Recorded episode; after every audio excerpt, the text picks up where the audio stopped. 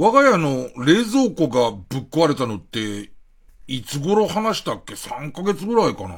すごいと思うのは、冷蔵庫って、こう、動いてるとさ、当然、中のもの腐んないようにできてるじゃん。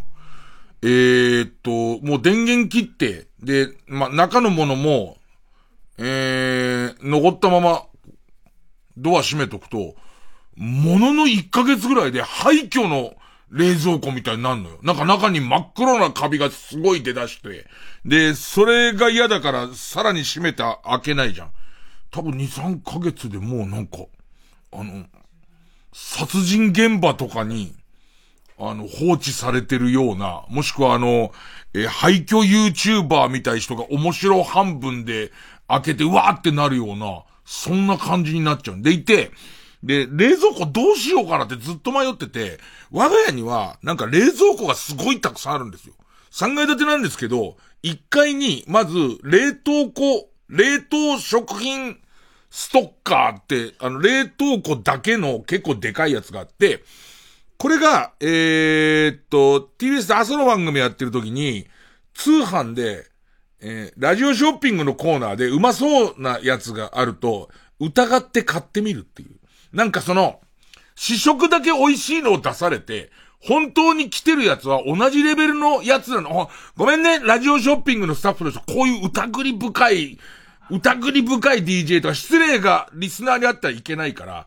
だから、えっと、スタジオで試食すると必ず買うみたいなことがあって、で、その家にこう、冷凍食品がいっぱい届くわけよ。ホタテ貝柱2キロとか来るからさ。それ用のこう、でかい、その、冷凍、冷凍、冷凍庫、えー、っと、冷凍食品ストッカーっていうのがあると。で、さらには自分の部屋が1階にあるんだけど、そこにはあの、病院にある冷蔵庫わかるの？えー、っと、真四角の冷蔵庫。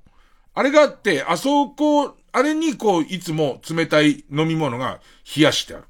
で、さらに、まあ、2階が居住スペースっていうか、まあ、リビングだから、その、えっ、ー、と、ぶ、ぶっ壊れてる、その冷蔵庫があり、で、3階が寝るとこなの。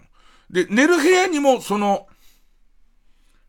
病院のあの、冷蔵庫の形の冷蔵庫があるのと、あとは、神さんが、えー、っと、えー、っと、こっちに暮らしてる時に、化粧品の、その、化粧品が熱で、こう変わるからっていうんで、やっぱり神さんもその病院の冷蔵庫みたいのを自分の部屋にあり、さらには、野球の合宿とかの時に買った、えー、でっかいバッテリーがついてる、あの、クーラーボックスっていうか、で、しかもマイナス20度ぐらいまでいけるので、まあ、冷蔵庫だよね。それが2個ある。だから冷蔵庫自体はやたらうちにあるの。うちにあるんだけど、このやり方だと、えー、っと、飲み物はこの部屋の冷蔵庫。で、えっと、ふるさと納税で届いたシャインマスカットは3階の冷蔵庫。でいて、えっと、えー、冷凍食品の、えー、は、えー、1階の冷凍庫、冷、冷凍食品ストッカー。で、さらには、えー、っと、ふるさと納税でなんか届いたよって言うと、えー、そのクーラーボックスのやつをマイナス20度にして入れるみたいなことやってるから、なんかちょっとその、ホタテ貝柱と、えー、っと、ニラを炒めてみようと思っただけで、家中3階まで行ってこれを取ってみたいな。でいて、その、えー、神さんの部屋開けてこれを取ってみたいな。そういう状況なの。あの、めんどくせえ RPG みたいな状況で。もうそれを出したかったから、冷蔵庫を買ったんですけど、えー、っと、なんかその冷蔵庫の幅よりも、えー、廊下が、もしくは階段が、えー、っと、20センチだったか40センチ余裕がないと、えー、その冷蔵庫は入りませんよみたいことをカメカメラ量販店、家電量販店で聞いてて、で、どうやら測ってみるとギリの、本当のギリで、本当のギリで、えっと、しかも、えー、っと、階段の取っ手を全部外した状態でギリっていう。ただ、全く同じサイズの、今その朽ち果ててる、中がカビだらけになっている、その、えー、っと、冷蔵庫と全く同じサイズのやつを買ってるから。で、それも同じ家電量販店で、えー、っと、入れてもらってるから、入らないはずはないっって思って買ったんだけど、うん、入っちゃうとトークとして何にも面白くないね。入ったね。そういうもんなのよ。入っちゃったんだから。よかったねっていう話。ね。さあ、えー、っと。行きましょう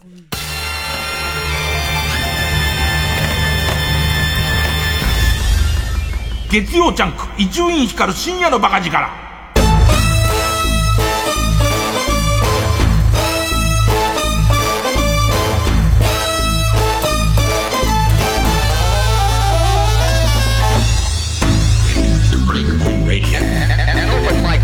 ま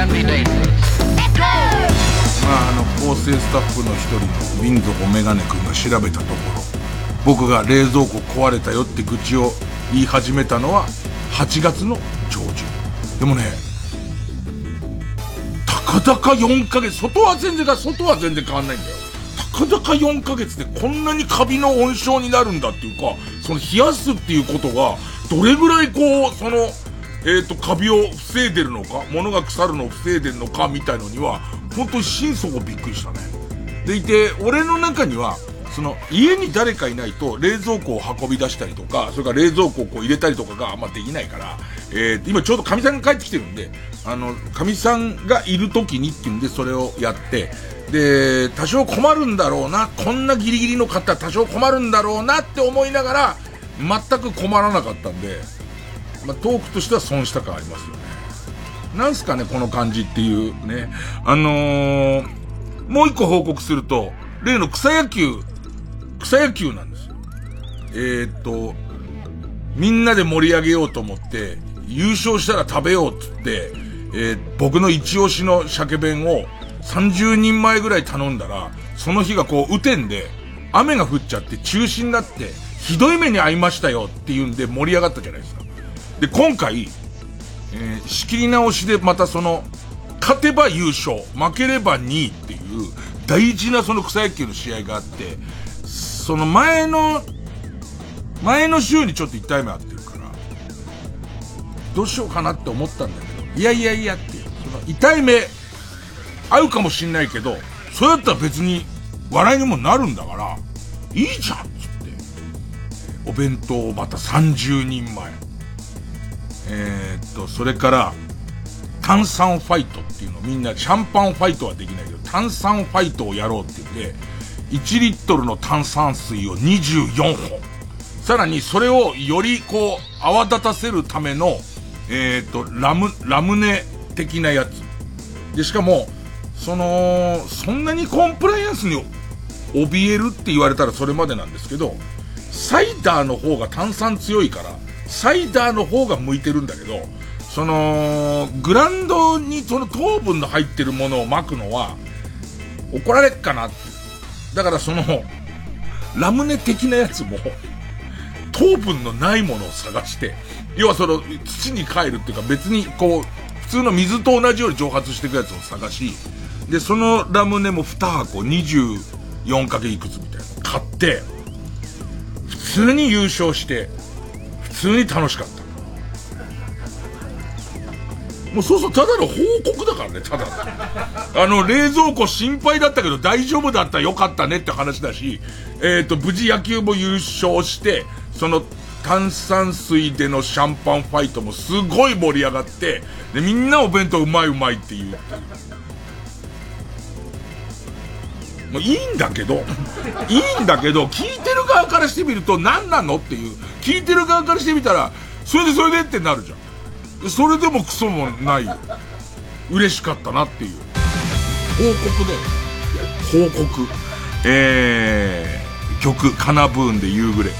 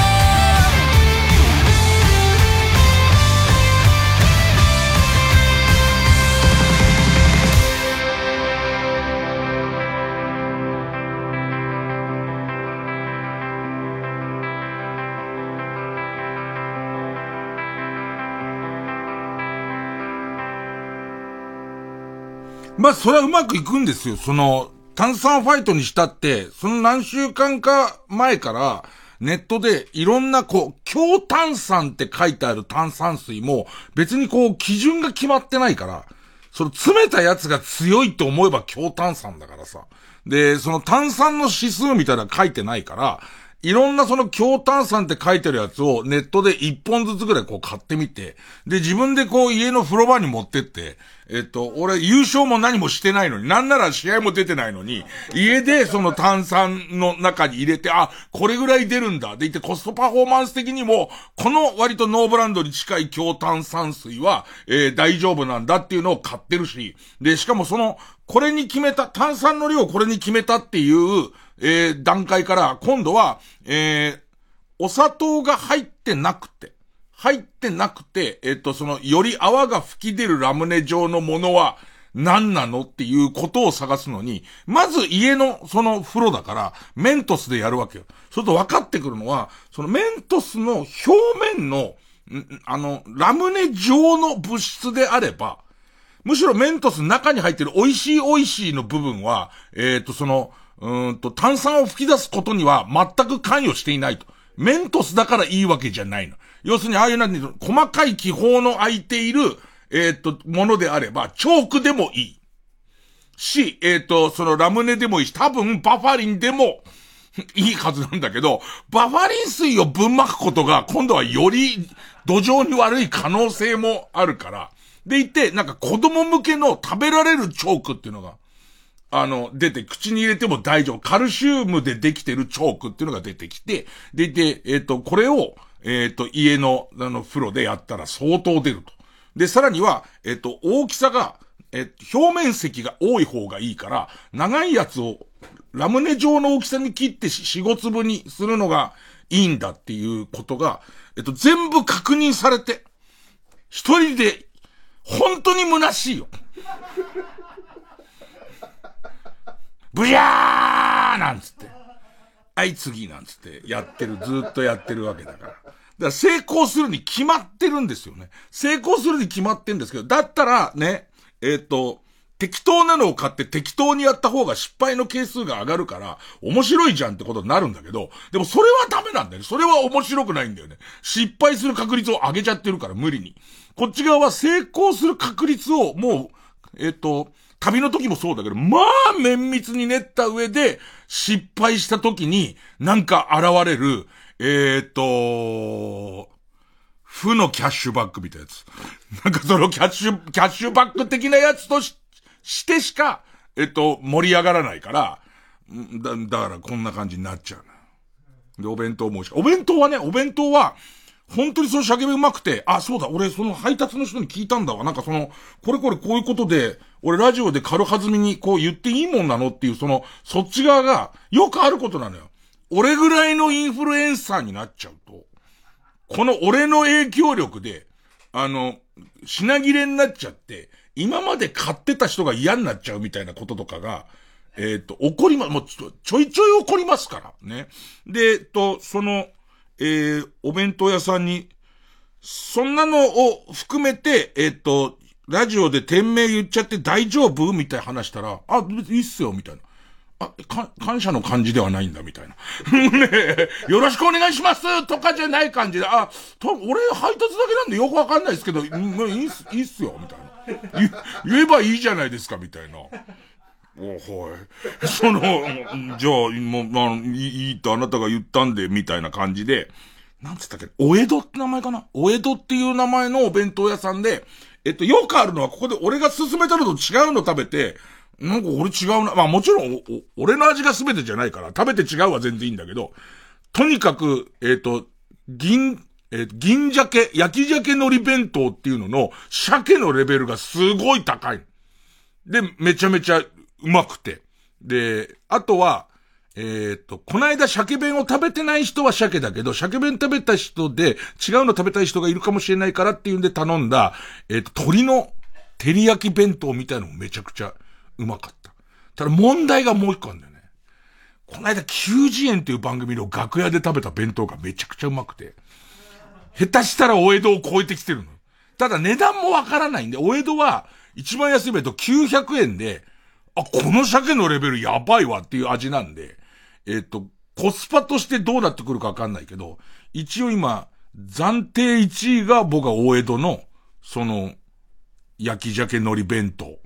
で、えっ、と、松茸あるんだけど、竹が900円で、松は1400円から。で、ちょっと高級なんだけど、とにかく余計なもんがいっぱい入ってる。とにかく焼き鮭と海苔弁で、で、今、ちょっと気になってるのは値段とか今ち、ちょうど調べさせてんだけど、調べさせてる弁当が、90円の弁当は、味的には互角ないし、ちょっと上、みたいな、そんな、そんな状況。ただその、お江戸のアルバイトの子は、なんかわかんないけど、インフルエンサーの伊集院さんに言ってもらったら大変ですよ、これ。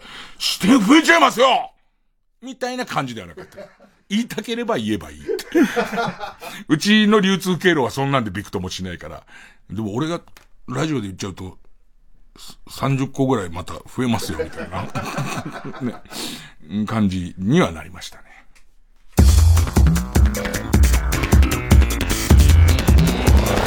ジャンク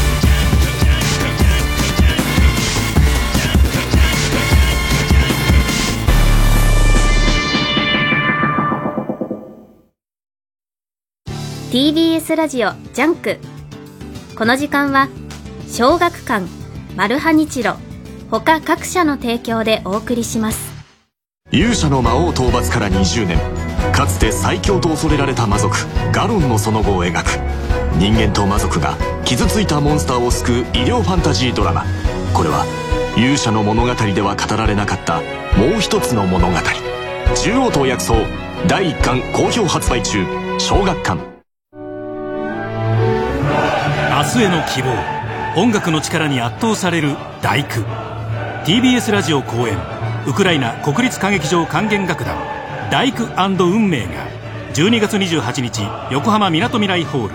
29日30日は東京オペラシティで開催されます。伝統を誇るウクライナ国立歌劇場管弦楽団がベートーベンの最高傑作を奏でます。魂を揺さぶる圧巻の響きに身を委ねる特別なコンサート。大工運命。詳しくは TBS ラジオのホームページ。イベント情報まで。ラジオもポッドキャスト。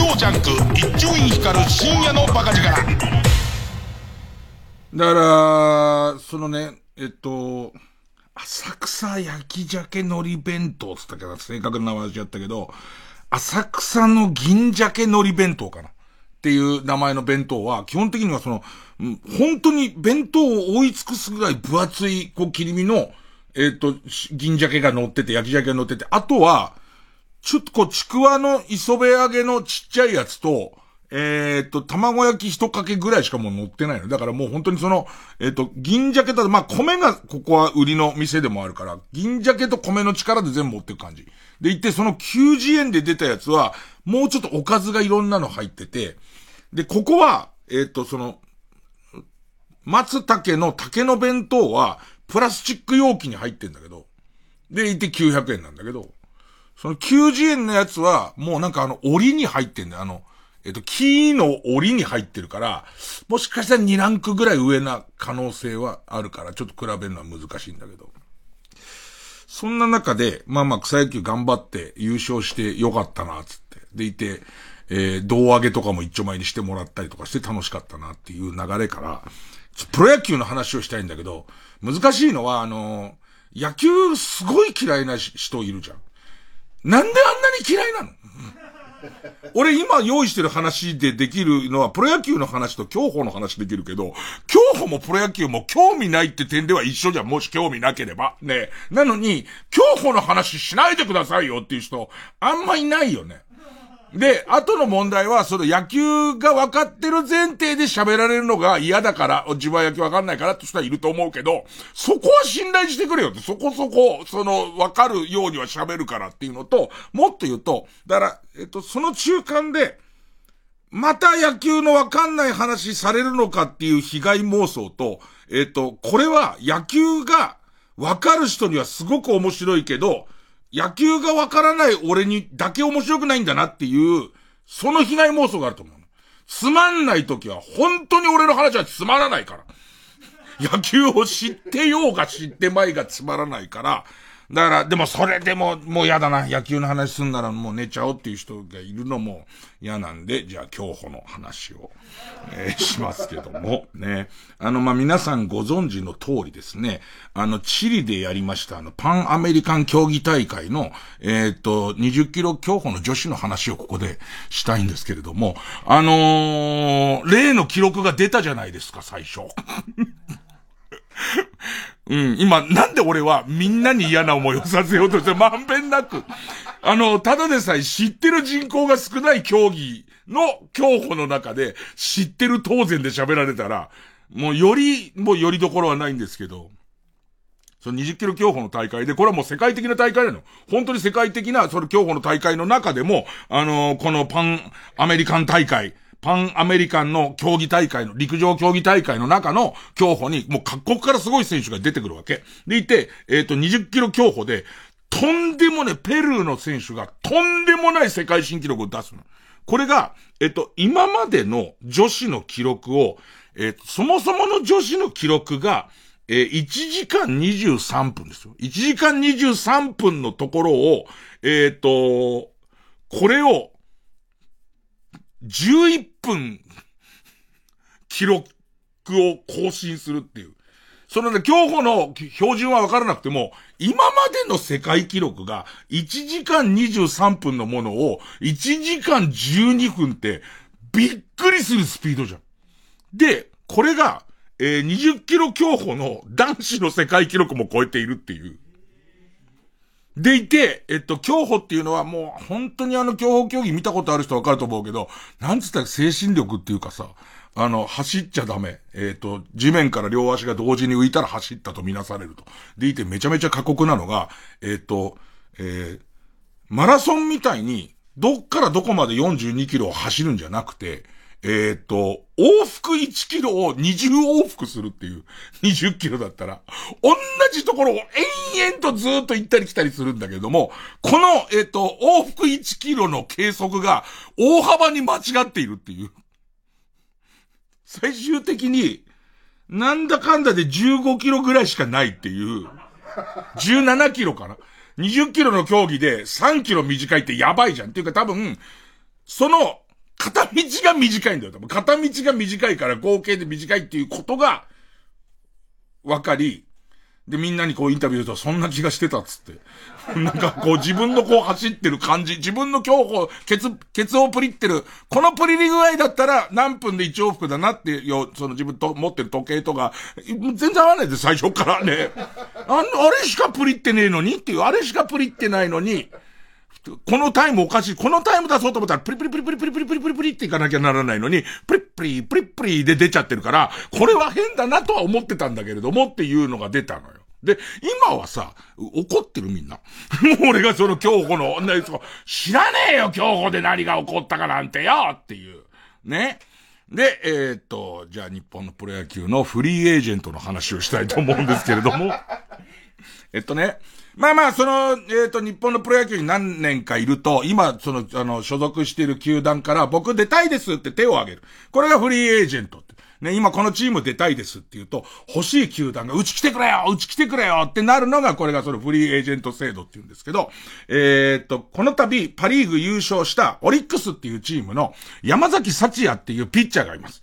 このピッチャーは、えー、っと、エース級のピッチャーで、えー、まあ、オリックスがいいピッチャーがいすぎてエースにはなってませんけど、相当いいピッチャーなんです。でいて、えっと、高校の頃から活躍してるんですけど、野球センスがすごいから、バッティングもめちゃくちゃいいんです。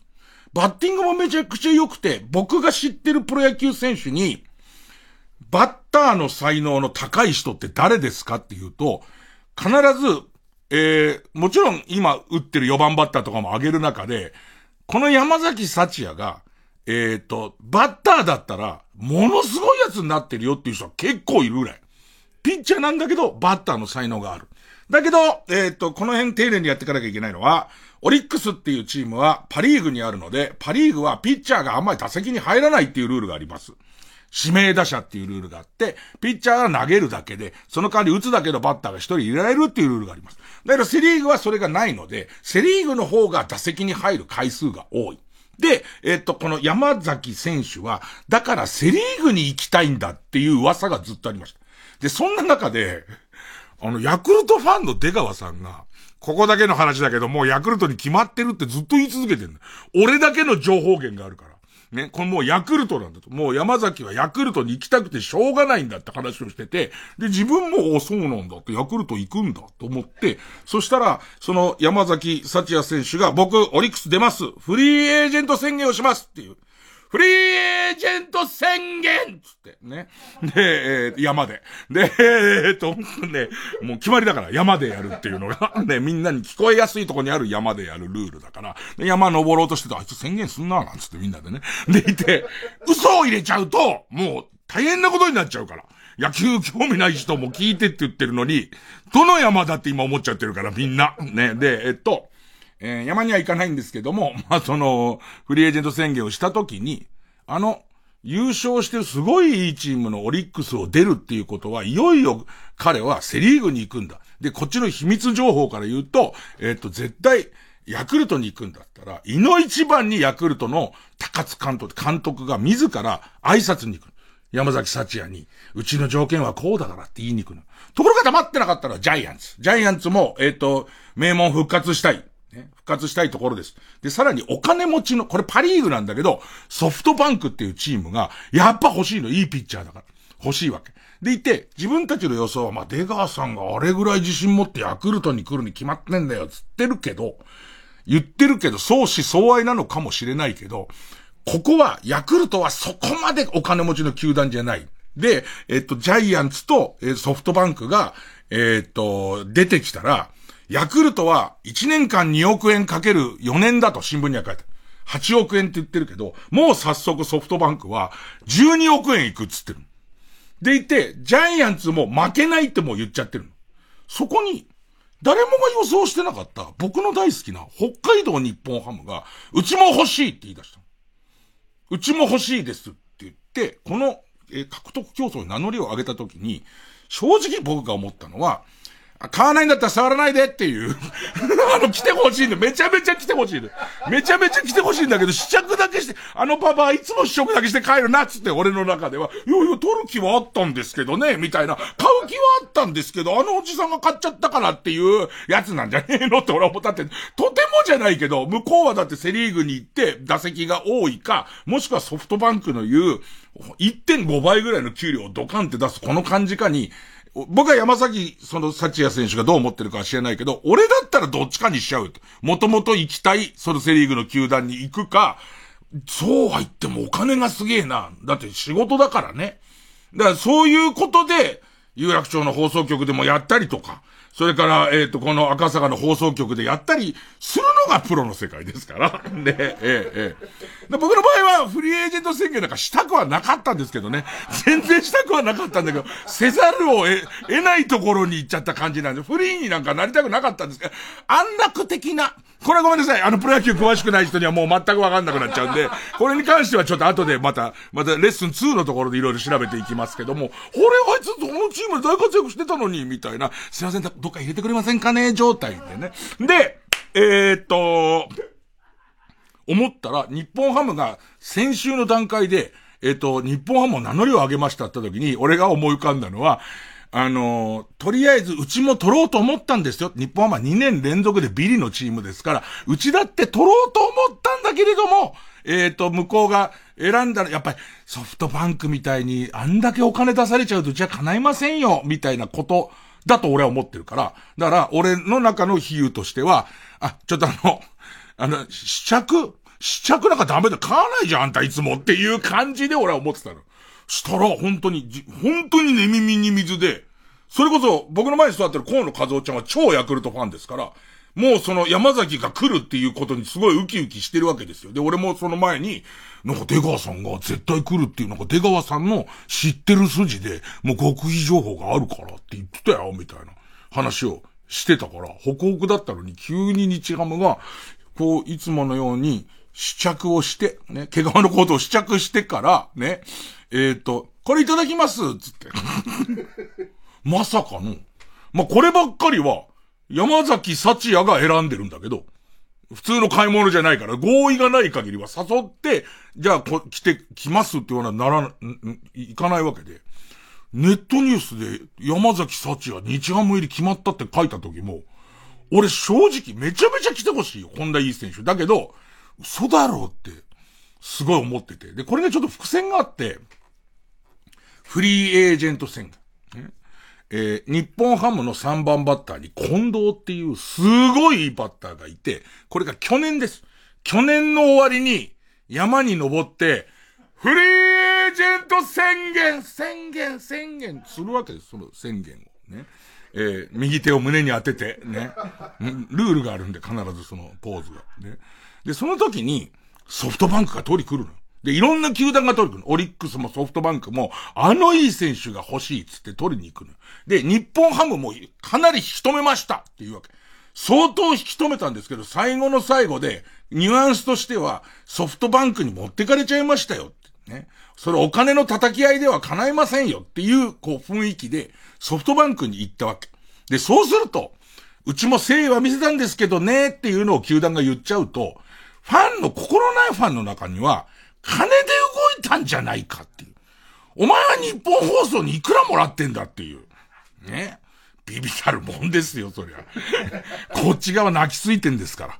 でいて、その、えー、っと、それで、僕はそれが日本ハムファンとしてすごい嫌だったんです。最初、近藤選手もすごい好きだし、近藤選手がソフトバンクに行ったのに、日本ハムはその言い方ねえだろっていう感じが僕はしてたし、もっと言うと、日本ハムは、近藤選手がもっと高い、あれいくらになったんだっけ、最終的に。年間5億みたいな選手になったんだけど、その選手を引き止めに行ってんなら、その額余ってるはずじゃん。来年の費用として。だったらその額の分だけ外国人選手とか取るとか、補強に使えばいいじゃんと思うけど、一切使ってる様子がないの。本当にお前、それ買うつもりあったの？っていうのは俺の中には、それがあって。で、近藤選手はソフトバンクに行って、なんと、えっ、ー、と、三冠王のうち2個、ホームランと打点の二冠王になるっていうすごい大活躍をするんだけど、俺の中には日ハム本当に金あんのっていう意識があったから、その山崎幸也が行きますって時の、うわ、取ったマジかって思ったのね。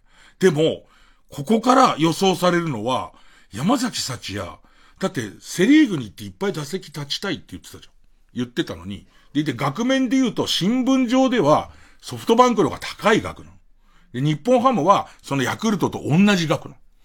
新聞上はね。でいてると、細かいその約束がいっぱいあるんだろうけど、ってことは日ハム通り二刀流やる気がする。あの、えっ、ー、と、ピッチャーで投げる日は投げて、投げない日は DH をおそらくやる気がする。だと、その山崎幸也選手は日頃言ってた、ずっと言ってた、バッターボックスに立ちたいっていうことと、あとはこう、ちょっと薄めの要因だけど、山崎幸也選手のお父さんはあまり活躍してなかったけど、プロ野球選手だった。で、これが日本ハムにいた時代があるでも試合はそんな出てないの。いた時代があるみたいな縁もどうやらあるらしいって言うんだけど、俺、さら、その、先週の段階で、先週の段階で日ハム動き出してたから、トークの時間が少し残ってたらその話してると思うね。あれじゃねえかって買わないのに試食しない方がいいんじゃねえのかっていう話をしようと思ったんだけど、ああ、それどこじゃないわっていう。僕の今の予想は、来年はその山崎幸也投手順調に行けば、二刀流を日本ハムでやってくれるんじゃないかなと。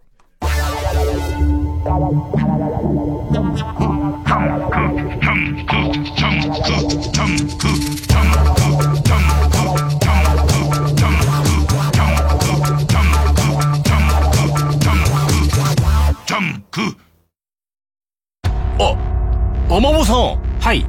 はい。はい。えー、わす。はい。はい。はい。わす。うっすー。はい。はい。はい。次回「パイレーツマルハニチーロ」海を守るために増え続けろ、アマモたち、何人いるんだ、アマモマルハニチロ音楽の力による心の復興を TBS ラジオ主催つながる心つながる力みんなで作る復興コンサート2024 Supported by ロジスティード。今年のテーマは宇宙。仙台フィルと森口博子によるギャラクシーな共演。森口博子です。仙台フィルの皆さんとの共演楽しみにしています。会場でお会いいたしましょう。3月10日日曜日仙台川内萩ホールで開催。チケット先行予約受付中詳しくは TBS ラジオホームページのイベント情報をチェック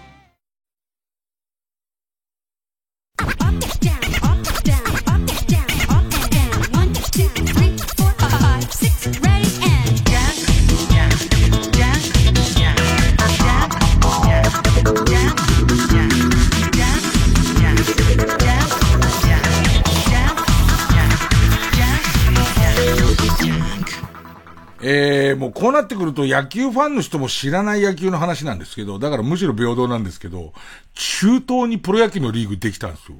急に。ね、急に中東にプロ野球リーグができて、それこそ、中東にサッカーリーグできて、まあ、サウジアラビアとかが本当にお金余ってるから、そのすごい選手をバンバン取っていくみたいな、多分そういうことを夢見て、この中東にも、プロ野球も出てきてるんだと思うんですけど、だけど、まあ、元々の土壌として、中東の人はサッカー嫌いじゃないから、サッカーもともと好きだから、それサッカー盛り上がるのわかるけど、野球って何っていう状態だから、それが盛り上がるかどうかはもう未知数で、まあね、その、どうなるかしらだし、で、実際、もう今年来年ぐらいから始まるんだから、始まりかけてるんだけど、ちょうど選手募集みたいなのをやって、メジャーリーガーの昔すごかったけどみたいな選手が何人か入ったり、日本からも二人ぐらいこう、スカウトされて一人行ったけど、それ一人行った選手も、日本では通用しなかったような選手だから、まあ、レベルはどうなのみたいなことで、で、で、いよいよその4球団ぐらいその中東の方に、パキスタンとかサウジアラビアとかああいうところにチーム作って、えっ、と、始めることは決まったんだけど、そのエキジビジョンみたいので、こういうの始まりますよって言うんで、つい昨日、一昨日に、オールスター戦、もうその、このリーグでやるってことになった人で、試合をやったっていう。でもそれも、どこにも中継されてないし、日本で中継どころか、そんなニュース、えっ、ー、と、スポーツ新聞の片隅に、本当に数行載ってるだけなの。数行載ってるだけなの。でいて、そこに書いてある文字でびっくりしたのが、えー、っとね、サンドバルかな？サンドバルって、この選手はもともとメジャーですごい活躍した選手だから、サンドバルって言われてるとメジャー詳しい人とかは、あ、サンドバルも言ってるんだとはなります。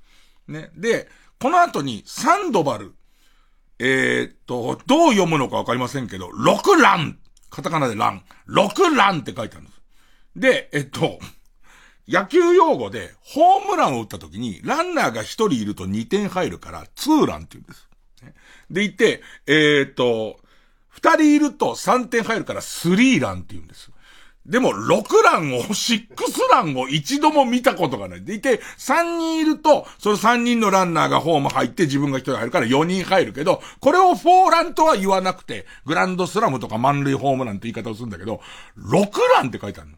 でいて、俺の中では、あ、じゃあ、その開幕戦で、スリーランホームランを2本打ったのかなっていう。で、それを合計して、文章が短いから、6ランって書いてあるのかなと思ったら、えっと、中よーく読んだら、それも細かいこと全然わかんないんだよ。えっと、ちょうどランナー1塁2塁、2人ランナーいるところで、そのサンドバルが打席に入ったところで、ボーナスタイムに入ったと。だから点が倍って書いてあるのね。何それっていう。な、何それっていう。でいて、もうそれもネットで、こんなさ、だって俺は一応野球詳しいとして喋ってる方だからさ、にもかかわらず知らねえから、その、ボーナスタイムみたいな。なんか名前あったよ。独特な名前がついてんだけど、なんとかタイムっていう名前がついてて、なんとかチャレンジがついてるから、マネーボール打席っていう、マネーボール打席だったからって書いてある。あの、本来はスリーランなんだけど、マネーボール打席だったんで6点入ったって書いてあって。で、いてその6ランだったよっていうことが書いてあって、どこ調べてもマネーボール打席が全然出てこねえんだ。で、かすかにいろんなとこ探っていくと SNS とかの中に、なんかその特別ルールがいくつかあって、えっ、ー、と、監督が一試合に何回か、その、マネーボール打席つって。山で、山は行かないと思う。山はもう行ってる暇ないけど、マネーボール打席って言うと、その、の打席で入った得点はどうやら2倍になるらしいんだけど、もうガゼン中東リーグ俺の中で面白くなってきて、何なのっていう。でいて、一応、書き方として俺の見っけたサイトは、その、中東リーグ独特のルールの一つとして、マネーボール打席宣言がありますって書いてあって、で、このサンドバルの打席は、えっ、と、ちょうど監督がマネーボール打席宣言をした時にホームランを打ってるから6点って書いてあるんだけど、他すげえ気になるよね。他もおそらく、マネーボールピッチとか、いくつかあんだろうなっていう。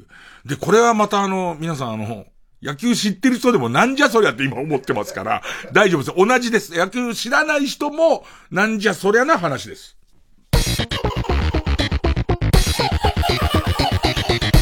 月曜ジャンク、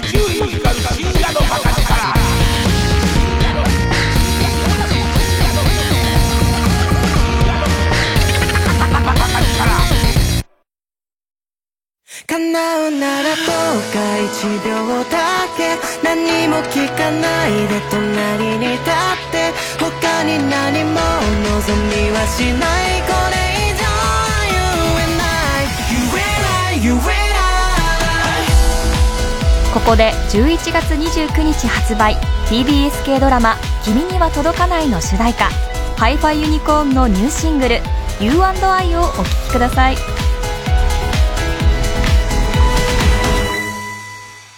気づけば横にはいつも君がいた。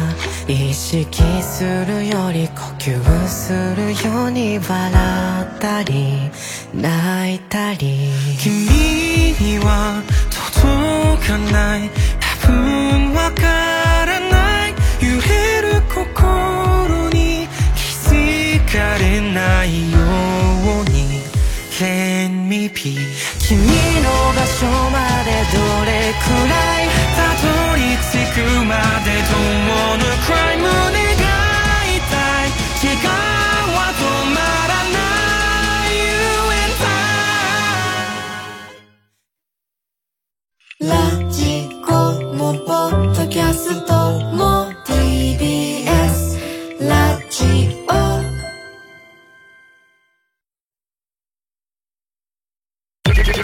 月曜ジャンク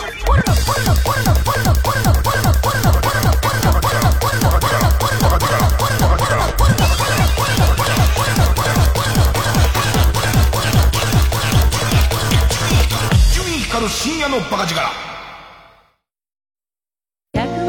年末恒例 TBS ラジオ公演加藤登紀子ほろ酔いコンサート202312月22日大宮ソニックシティ大ホールで開催。タブレット純がゲスト出演。心温まる歌をお楽しみください。お問い合わせは03-3352-3875 03-3352-3875トキコプランニングまで。二人の俳優が紡ぐ家族愛のミュージカル待望の日本初演。パルコプロデュース2023ミュージカルジョンジェン。日本のミュージカル界を牽引する豪華俳優による夢の共演。出演、ジョン役ダブルキャスト、森崎ウィン、田代マリオ。ジェン役ダブルキャスト、新妻聖子、浜田めぐみ。TBS ラジオ公演で12月9日から24日まで読売大手町ホールで上演。チケット好評販売中。詳しくは03-3477-5858パルコステージまで。TBS ラジオジャンク。この時間は小学館マルハニチロ他各社の提供でお送りしました。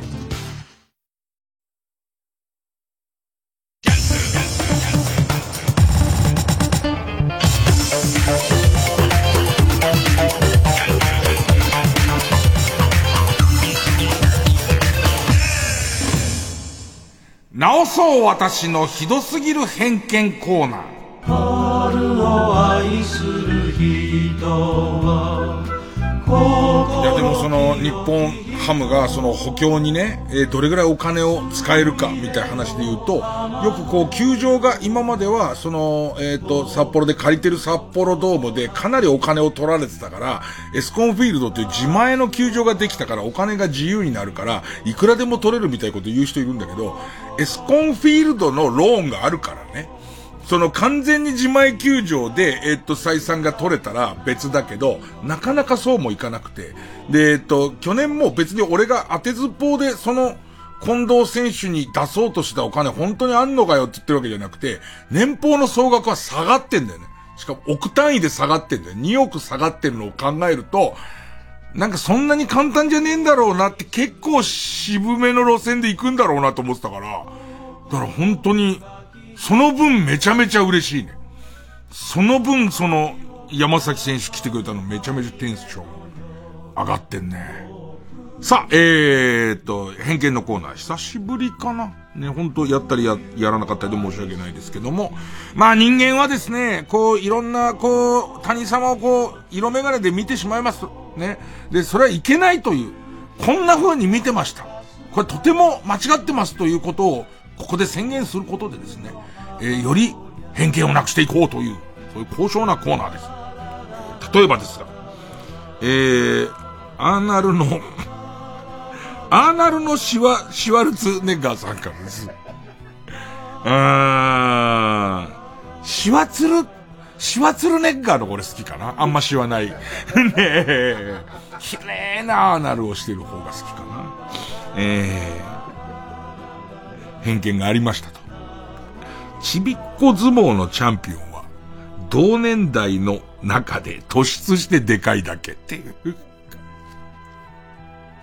真面目に答えてどうすんだって話なんだけど、これがびっくりする奴がいるんだよね。あの、要するに、小兵力士のちびっこ相撲の頃の V って、これをいとも簡単にこう変えるような、小学校5年で俺ぐらいあんじゃねえかみたいなやつを、ほ、いとも簡単にぶん投げてるやつがいて、結局そこなんだなっていうか、だお相撲の、まあ、スカウトの人たちは、体がでかいこともそうだけど、そっちを探してみたよ。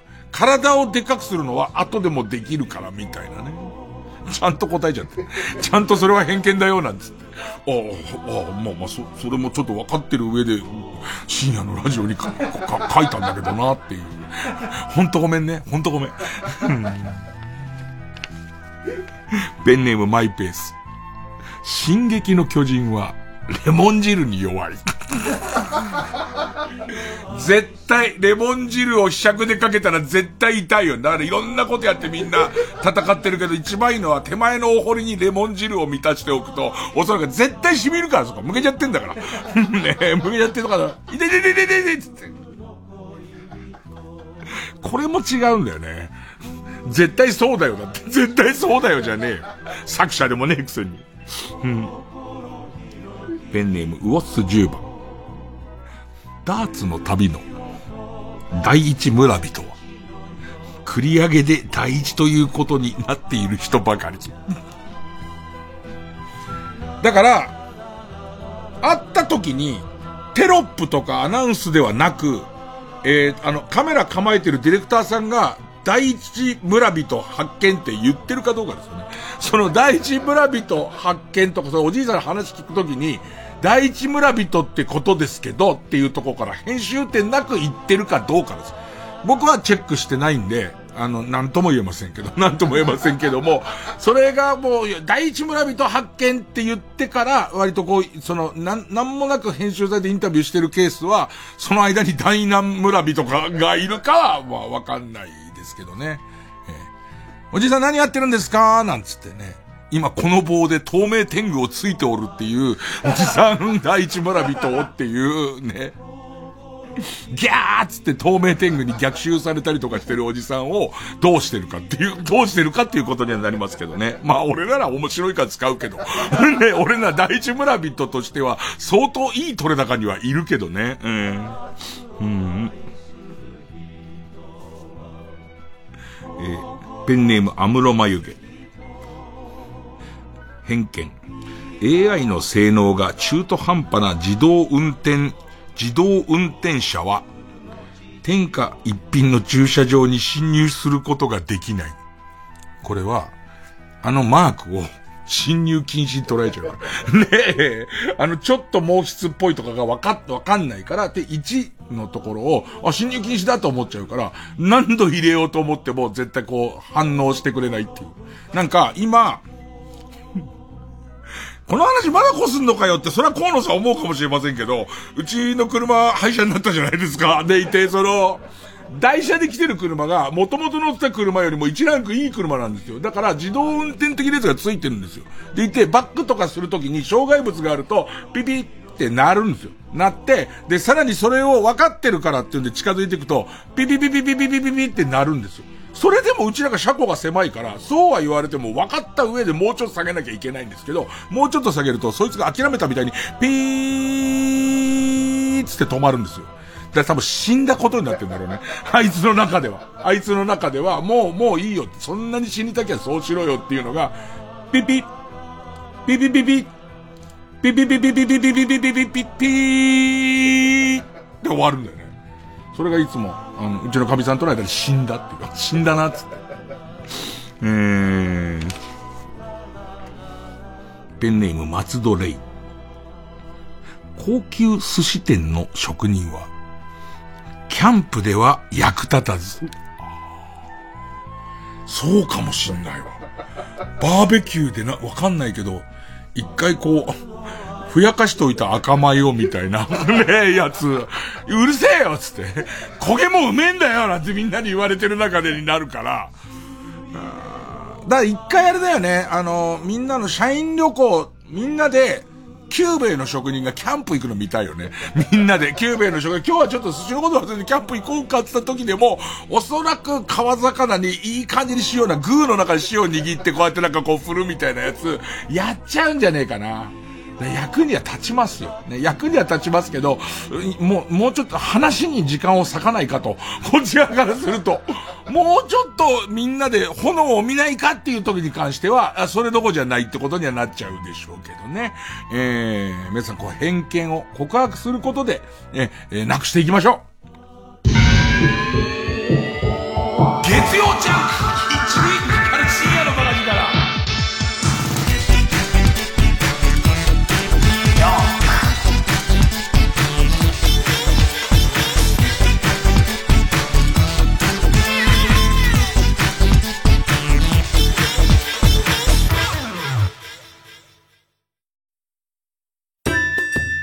ラジオ公演30記念桂文史新春特選落語会20241月6日7日の2日間有楽町朝日ホールで開催します。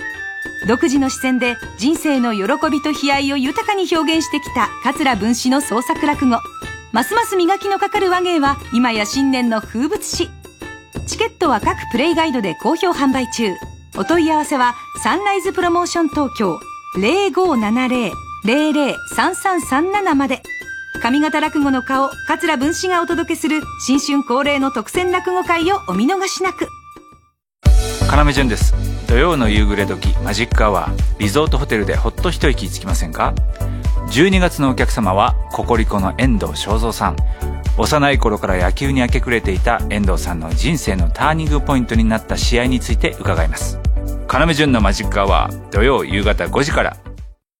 エレコミックやついです。エレコミック今立ちです。片桐仁です。毎週土曜深夜1時から放送中エレカタの決日。我々この TBS ラジオさんで本当に長く番組やらせてもらってるね。ありがたいことですよね。これからねもっと社会問題とかそういう話をしないとダメだね。もう全アラフィフだしね。いやまあそうだけど、ね、もっと社会を切っていかないと。切っていく。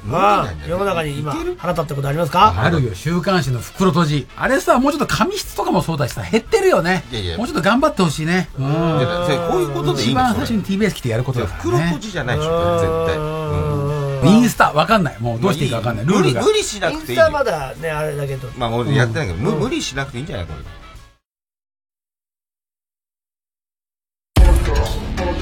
月曜チャー深夜のバカ力世の中さ、こう、人手不足、まあ、人手不足が先なのか、その、AI 化っていうか自動化、機械化が先なのかは、まあ、鶏が先か卵が先かみたいな話ではあると思うんですけど、ちょっと先週してた、緑の窓口がもう1、2時間人並んでて、でいて、その、えー、っと、自動券売機みたいなやつは割と空いてるみたいな状況って、おそらく、えー、っと、自動化なんか無理ってことなんです。まあ、その、狭間であるとも言えるけれども、自動化できないって証拠だってって、人減らしちゃダメだって証拠だってと思うんだけど、ホームセンター行ってさ、で、その、さっきの話と緩く繋がってくんだけどさ、えー、階段の手すりを一回全部取って、あの、木ネジ、壁に打ってある木ネジを全部取って、で、えっと、手すりを全部取ったところで、やっとその冷蔵庫は通ってる。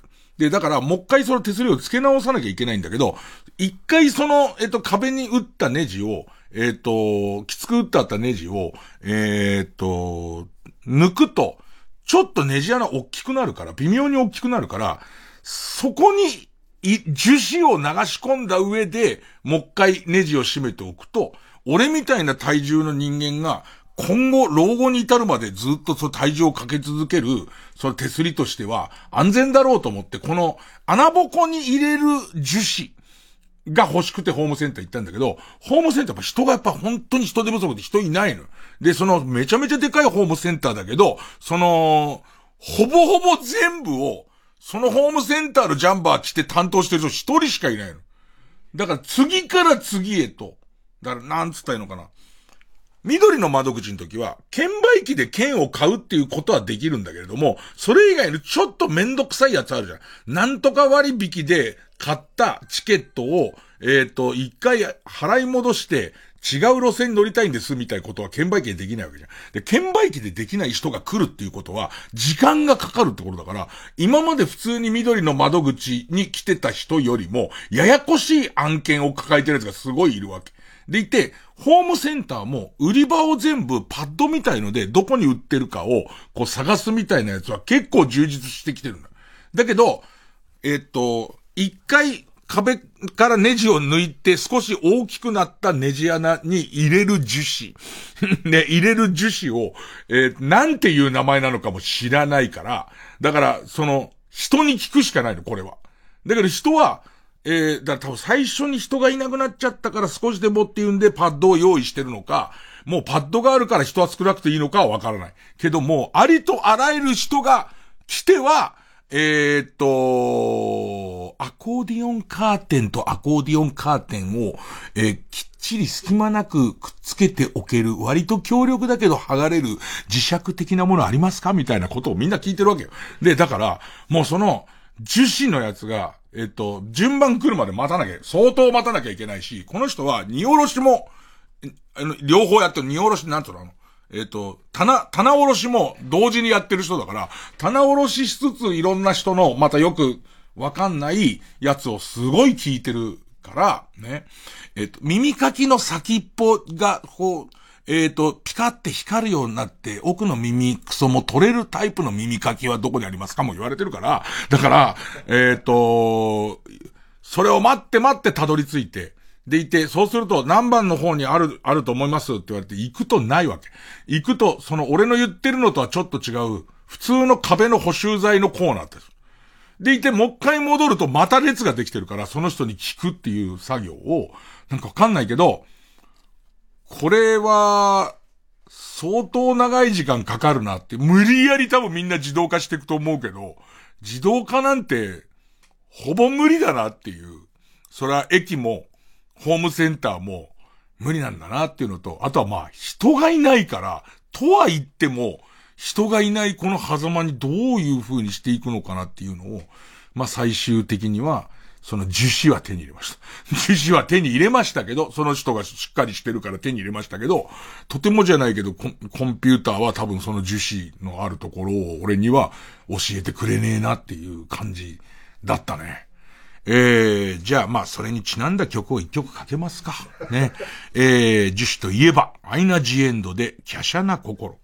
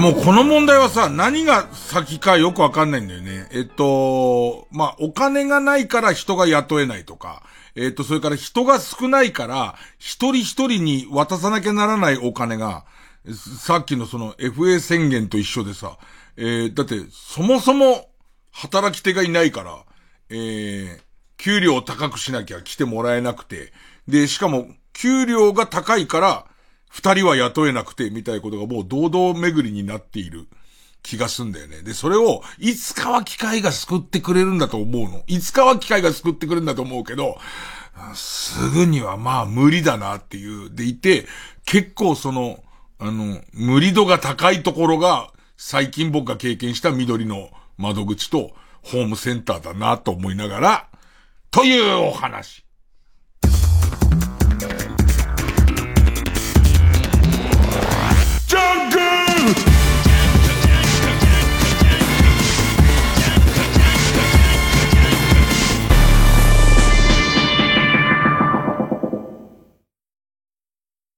TBS ラジオジャンク。この時間は小学館マルハニチロ他各社の提供でお送りします。アニメ化も話題。シリーズ累計2400万部突破の大ヒットミステリーを最速でコミカライズ。薬屋の独り言マオマオの高級謎解き手帳。コミックス1から17週発売中。これでいいですかジンス様。小学館。山里亮太です。私が一人で喋り尽くすトークライブ山里亮太の140全国公演開催中。1月13日土曜日は法隆寺の特集でナレーションをさせていただいたことのある奈良でお話しさせていただきます。詳しくは TBS ラジオイベント情報をご覧ください。ラジコ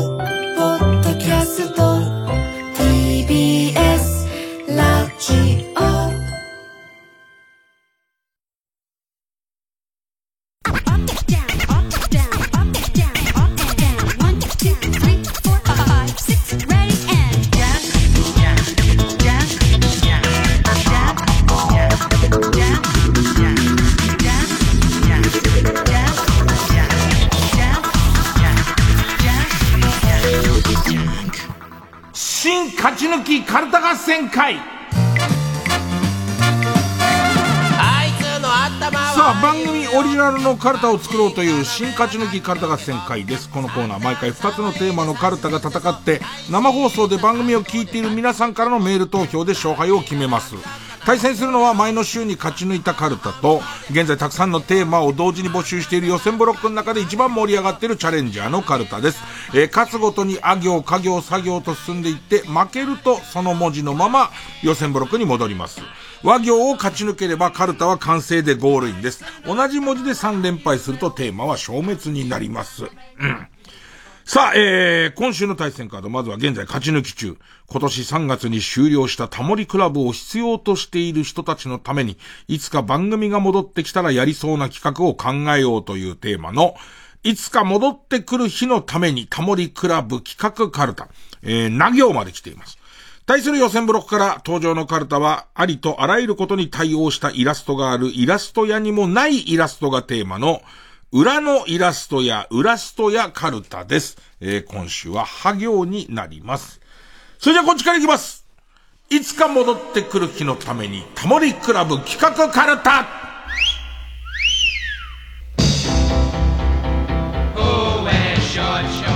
ペンネームブラックドラゴンズな、何色なのかはっきりさせよう。自分の乳首が何色なのかを520色色鉛筆と比較しながら考える企画。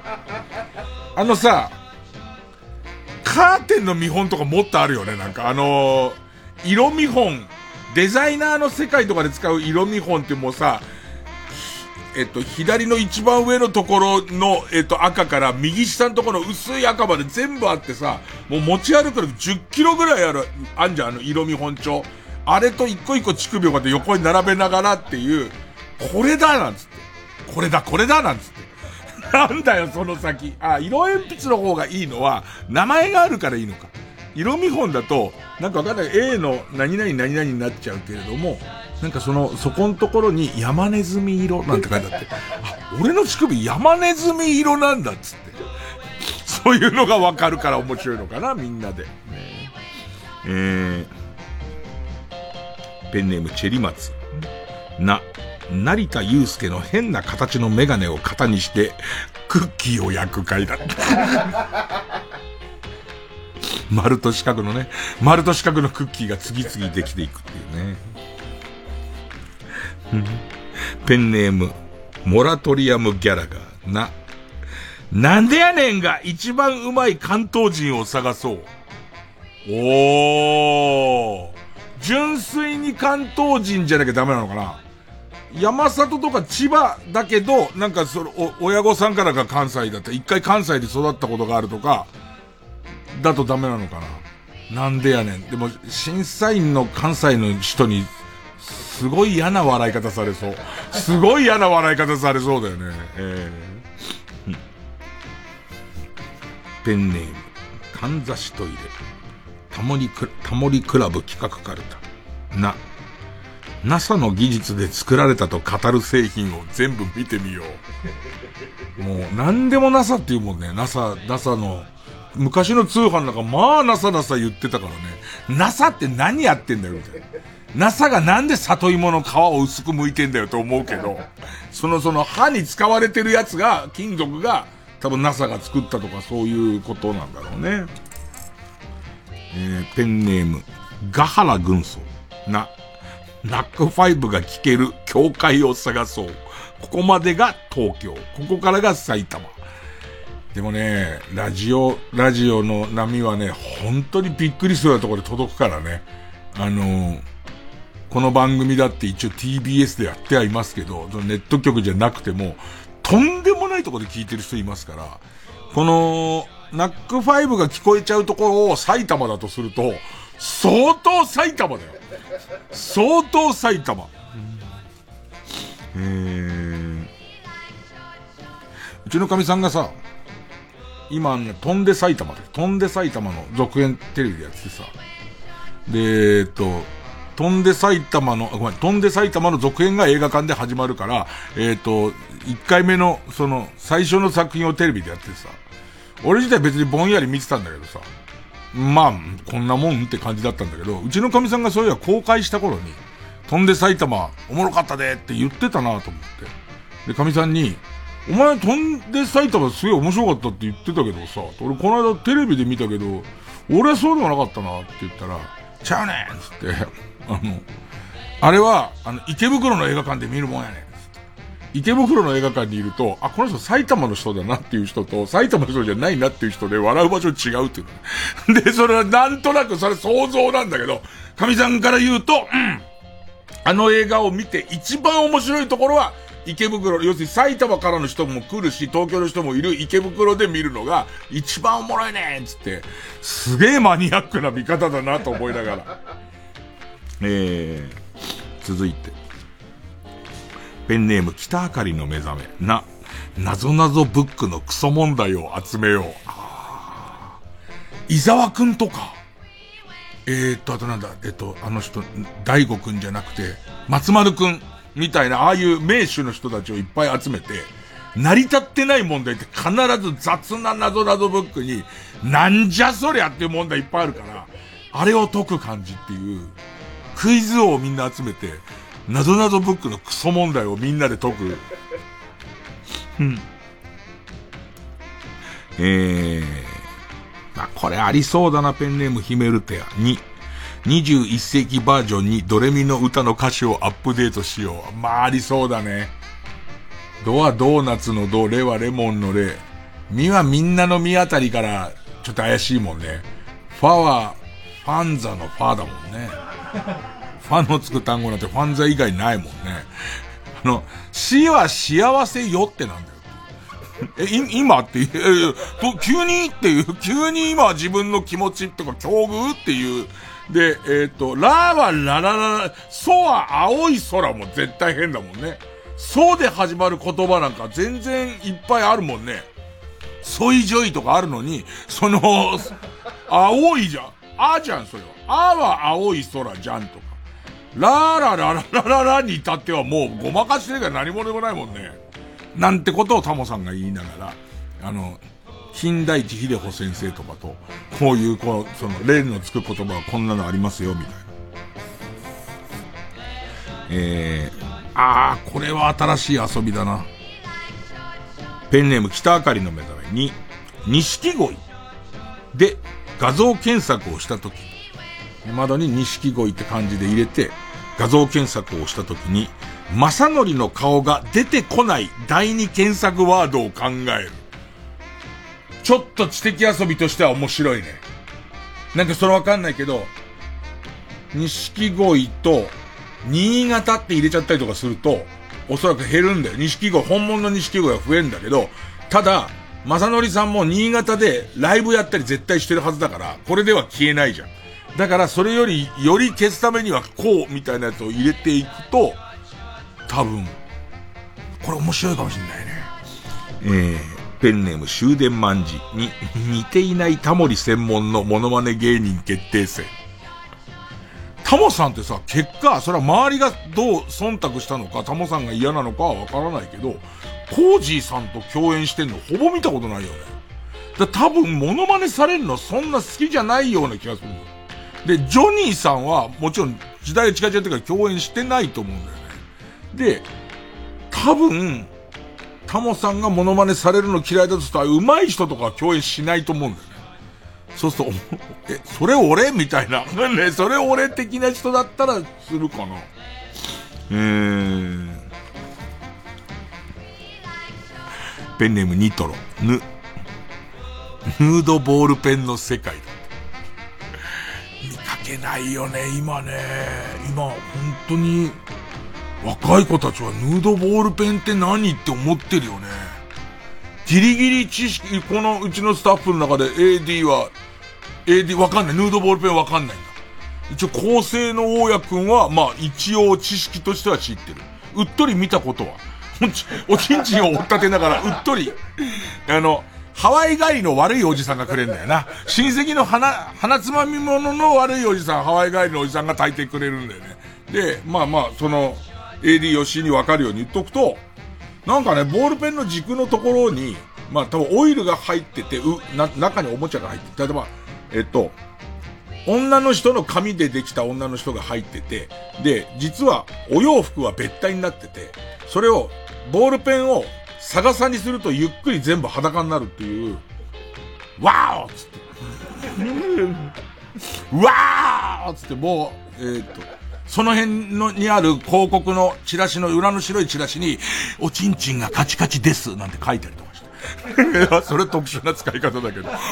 俺だけのやり方だけど、あの、まともなやつは中に入ってる船が動くだけとかなんだよね。でもその女の人のワンピース着てる女の人とか水着着てる女の人が入ってて、それはそれがこう、取れて裸が出てる、出てくるってやつで、悪い親戚がくれたね。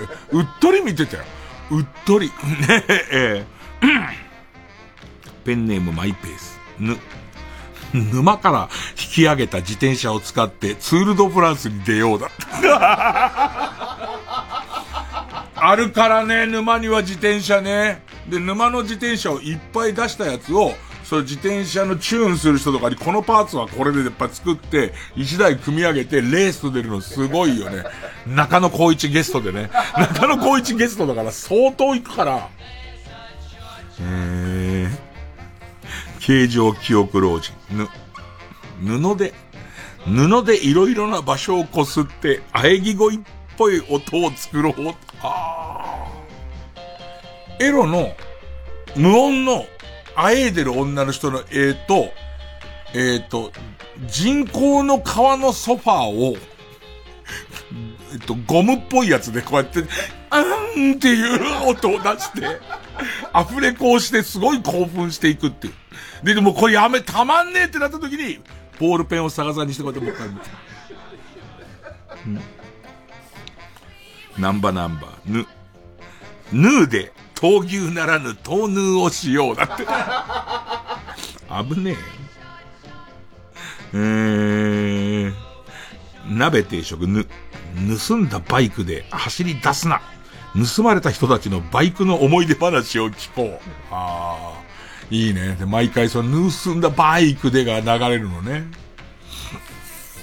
ま、ゲストにあの、尾崎豊さんの息子さんを呼んで、息子さんも来るんじゃなかったっていう感じで、うん。ペンネームイエロー軍曹。ね。ネギタン塩のネギを、あ、網の下に落とさずに焼ける方法を考えよう。俺これで一回食べたことあるのは、ネギタン塩を真ん中を薄く、要するに、切って、ポケット状にすんの。袋状にするネギタン、厚めのネギタン塩、5ミリのネギタン塩を2ミリ2ミリの間のところに薄く包丁を入れて、で、そこの間に細かく切ったネギを入れるやつ、すげえなと思ったけど、めんどくせえんだろうな、これ相当めんどくせえなと思ったけどね。うん。でもタモさん大活躍しそうだよね。ただタモさん途中で違う料理作り始めちゃうけどね。タンを細切れにしたやつ作り始めるような気がするからね。ペンネーム終電万事。ね。粘土でおっぱいを作りながら若手と親睦を深めよう。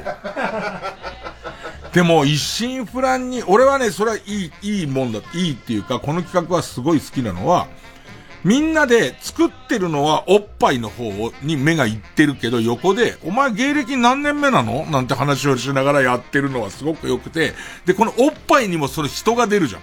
そのおっぱい、お前途中からその、えっと、すごい深刻な話をおっぱい別でずっとしてたりとか、か途中から、お前乳輪でかすぎやしないかっていう話ができたりとかするのは、僕はこの、この番組は見たいです。まあ、タモさんで見れれば一番いいですけど、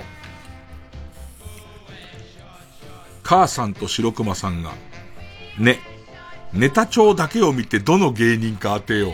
ああ、意外にザコ師匠がアカデミックなこと書いてそうだよね。なんか、新大阪で仕事あって、新大阪でエスカレーター降りてたら、トントンって肩叩かれて、パッて振り向いたら、黒縁メガネで、えっ、ー、と、結構バシッと、その、えっ、ー、と、服装、えっ、ー、とね、革ジャンと、革ジャンと革のハットで、黒縁メガネでバチッと決めた人に声かけられて、どうもって言われて、ザコシだったのね。なんか、そんなまともな格好でいると思わないから、そんなまともな、なんか、怖えなと思って。ザコシにも言ったけど、異常者が紛れてると。その済ました顔して、あの、群衆の中には紛れてるもんだって分かったよ、つって。えー、ラストの、かんざしトイレの、ノーモア映画泥棒の新しいキャラクターを考えよう。まあ、ちょっと喋ったかもしれない。この間驚いたのはさ、その日本放送の番組につぶやき資料ゲスト来てさ、未だやったことないことで話した時に映画館で映画一回も見たことないっつって。で言って、でもさ、映画のあるあるとかまあ言うじゃんって言って。あ、ノーモア映画泥棒とかはみんなが言ってるからこういうもんなんだろうなと思って、あるあるネタ作ってるって。考えらんないよね。でも、ノーモア映画泥棒の形の、えっ、ー、と、ハンディカムが売られてて流行ったのなんて、ほんの5年だよ。あの縦型のパスポートサイズってほんの、しかもデジタルハンディカムの縦型なんて、ほんの5年しかないのに、もうあれ中古でも見かけないじゃん。なのにあの、ノーモア映画泥棒だけはあの形だよね。ということで。いや、本当に、このコーナーやるたびに、タモリクラブ終わんの早いっすよ、タモリさんって思うね。タモさん抜きのメンバーでやったんじゃうまくいかないのかなあそこにいた、山田五郎、あそこで俺らは山田五郎さんを知ったし、下手すりゃ、なぎら健一さんもあそこで知ったし、安西はじめさんもあそこで知ったし、下手すりゃ伊藤聖光さんとか三浦淳さんも割とあそこで知った人多いと思うんだよね。このメンバーでやったら、タモさんいないとダメなのかな？タモさんってほんと特殊な位置にずっとタモリクラブいたよね。さあ、じゃあ、うん。今日なんか喉に絡む。続いて、えー、こちら行きましょう。裏のイラストや、裏ストやカルタ。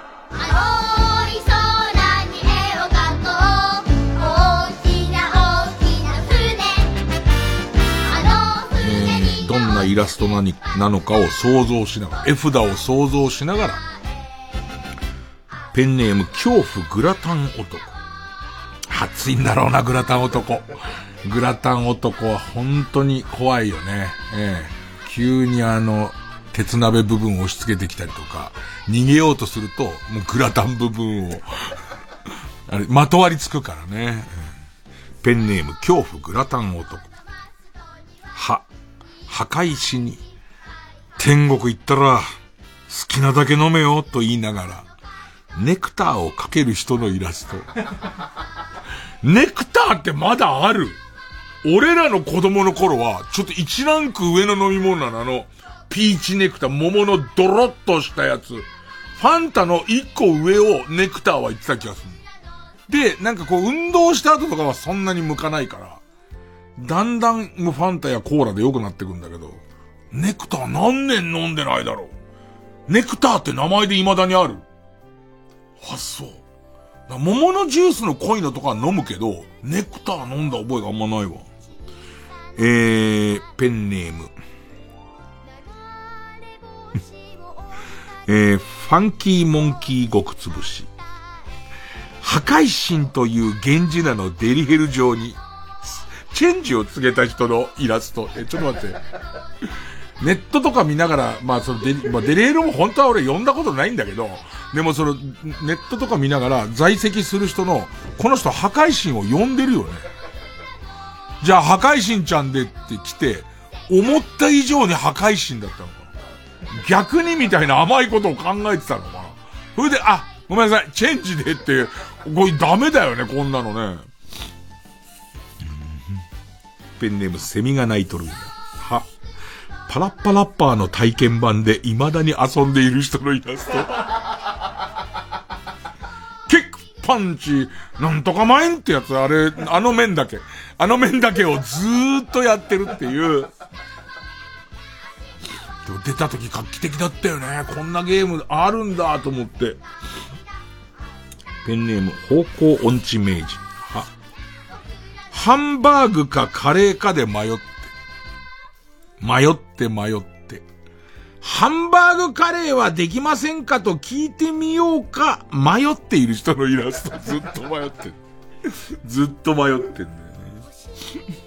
すげえ表現難しいけどね、これを絵で表現するの。えー、俺もあんま分かってないでこういうの選んじゃいけないんだけどな。は、ペンネームどうにもならんよ。は、ハメ撮り中に、オールスター感謝祭の CM 前みたいなカメラワークをしてくる男のイラスト。ごめん、これ、あんまり文字面が面白くてと、これを選んじゃったんだけど、ででででんでででででででんででの時に、この人は、ハマってんの？そのわかんないけど、最終的にハマるの？ででででんでハマるの？ずっとハマってるとすると、変じゃん。だって大勢いるやつだから、大勢ずっとに最後の人に、最後のひねりで、下を映すとハマってんの。このずっとハマったままずっとででででんでででででででんででで長いバージョンね。ででででんででんででででんででででででんででんででででんででででででんででんでででででだの最後。最後それでゆっくり下に向けていくあ、いたっていうことなのこれ。分かってないの選んじゃダメだよな、俺もな。えー、ペンネームナックルボール、ひ。ビッグモーターのゴルフボール靴下の要領で、金玉を振り回して車をへこませようとしている人がいますと。よいしょーつってね。ペンネームベニアうんこ、ひ。PS5 の転売で、なんとか食いつなぐマッチ売りの少女のイラスト。マッチはマッチで売るんだけれどもね。売るんだけれども、それが、あの、そうね、えー、っと、ハードオフ的なところの前でやってるから、PS5 の出物が出た時には買うんだよね、それを。ね。えー、ペンネーム、釧路ダンディ、ひ、拾った猿がし、拾った、拾った猿がシンバルをシャンシャン鳴らしまくるおもちゃを電動オナホーンに改造してる人のイラストなんて。この動きをこう変えるとこうなるっていうのを多分もうわかるんだろうね。魔改造の夜も一回やった方がいいよね、なんかね。オナホールを作るっていう。それもすごいメーカーが何かを使ってオナホールを作る。うんえー、ペンネーム、エースコイン食べのすけ、ひ、一人駅に向かう道で、解散したはずのクラスメートたちが、ボーリング場に入っていくのを見つけてしまった人のイラスト。あれ？つって。あれ？俺以外のメンバー全部いる？つって。ペンネムナックルボールフ。フラッシュ暗算の合間に両親のセックスの映像が差し込まれて、計算どころじゃない人のイラスト。したよな。え、え、え、え、え、え、って、えで、ずっとその間も十何万何千何百円、パッパッパッパッパッはい、え、え、答えは、6、6のわけねえだろつって。飛んじゃったんだろうな、全部な。うーん。ペンネーム、昨日から捻挫。ふ、ふぐ刺しのバカ食いみたいに。ガバッと服やタオルもまとめて盗む下着泥のイラスト。横から箸でズバーっていくみたいに、更衣室にある服を全部ズバーっていくんだろうね。あの、えー、っと、ベランダにいっぱい干してある洗濯物を端っこからズリャーって全部持っていくんだろうね。一個一個味わえよっていうのに。ペンネーム。ナンバナンバー。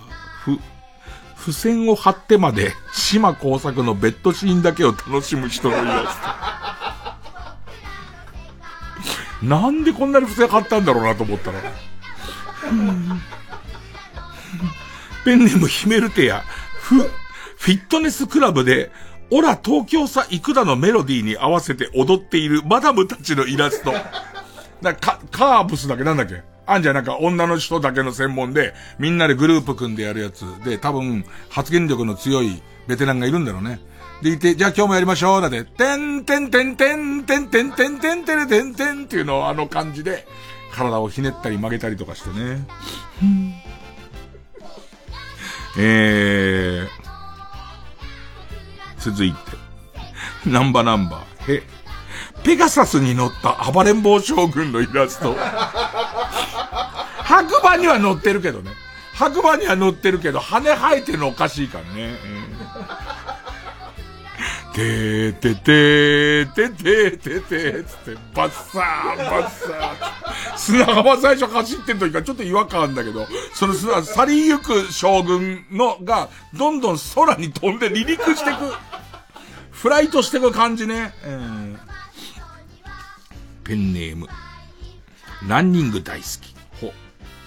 ポルチーニ岳の中から自分の祈祷そっくりな形のものを探している人のイラスト。草薙くんと祈祷の踊ってる CM 見た？ちょっと血の出てる祈祷と草薙くんが踊ってるやつは何の CM? 絶対草薙くんと血の出てる祈祷で弾けば絶対出てくるって。なんだか、俺何の CM だかわかんないけど、草薙くんがなんかマントみたいのつけて、で、ちょっとこう全身タイツみたいの着て、多分ヒーローなの。その横のところに、肌色の綺麗な遊んでない祈祷の、えっと、尿道からちょっと血がちょっと出てるやつ。もう今ので検索して探り当てた人だけが分かってくれればいいです。ねなんて名前だっけな、あれ。えー、ペンネーム。青いみかん。ほ。墓地で、お坊さんがパルクールをしているイラスト。かっこいい多分国内だと、国、これ多分、そうね。えっ、ー、と、ブラジルの CM。ブラジルのなんかこう、えっ、ー、と、栄養剤の CM かなんかで、多分おごそかに、えっ、ー、と、お坊さんがみんなで歩いて手を合わせてるところから、そのなんか需要競争剤みたいなの飲んだ途端に、すげえ勢いで跳ねるっていう、で、めちゃめちゃ、で、国際的な賞も取ってんだけど、日本ではもう罰当たりすぎて、ダメって言われてる感じ。うん。ペンネーム、セミが鳴いとるんや。ほ。本のしおり代わりに、小味の開き干しを挟んでいる人のイラスト。ソフィーと双子の姉妹。ほ。ボイパみたいなおならをしてしまい、ごまかすためにしたこともないボイパをして、し始める女のイラスト。やったことないんだけど。うわ、出ちゃったと思ってんだけど、ただ音がボイパっぽかったからって、ポッポッポッポッみたいなやつ始める。一か八かね。一か八か始める。えー、ラスト。ペンネーム元気な牛。ボブスレーのシステムで出刊されていく人のイラスト。焼き場まですげえ坂なんだよね。それをみんなですごい勢いで走って。いやー、ちょっと今日は甲乙つけがたいですね。えー、あと今また、えー、ビンちゃんが調べてくれましたけど、グリーンだからの CM らしいです。ぜひあの、スマホで調べて、なんでグ、おばらグリーンだからに、で、なんで祈祷が出てるのかわかんないんですけど、人からちょっと血が出てるやつが横にいますんで、ね。えー、リスナー投票。いつか戻ってくる日のために、タモリクラブ企画カルタが勝ったと思う人は、メールの件名にカタカナでタモリ。裏のイラストや、ウラストやカルタが勝ったと思う人は、メールの件名にひらがなでイラストと書いて、メールの本文の方には、住所、氏名、年齢、電話番号を書いて、これからかかる曲の間に送ってください。投票は1人1回で、抽選で3名様にバカ力カードをプレゼントします。メールアドレスは baka.tbs.co.jp baka.tbs.co.jp です。で、その曲が藤井風で花、受付開始へ